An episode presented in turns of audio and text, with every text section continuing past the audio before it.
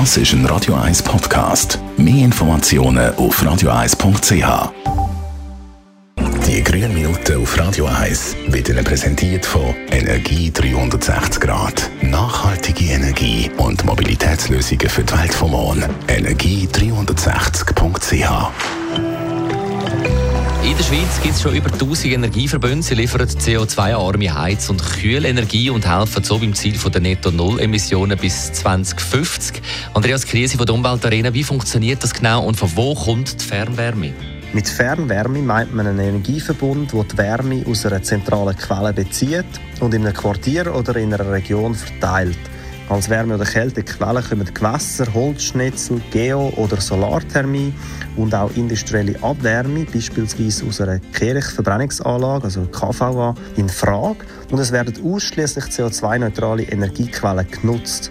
Und mit einem Anteil von etwa 60 Prozent machen Holzwärmeverbünde den Löwenanteil aus. Wie sieht die Umsetzung aus? Die Herausforderungen der Fernwärme sind die teils anspruchsvollen Baubewilligungsverfahren. Im Zug vom Bau der Limmatalbahn hat man das Fernwärmenetz in Dietiken und Spreitenbach ausgebaut und das Baubewilligungsverfahren erleichtert. Von dieser Neuerschließung haben wir als Umweltarena profitiert und beziehen seit einem Jahr Fernwärme aus der KVA Limeco in Dietiken. Wie hoch ist das erwähnte Potenzial dieser Energieform? Die 1000 existierenden Energieverbünde decken bereits heute 8% vom nationalen Wärmebedarf ab.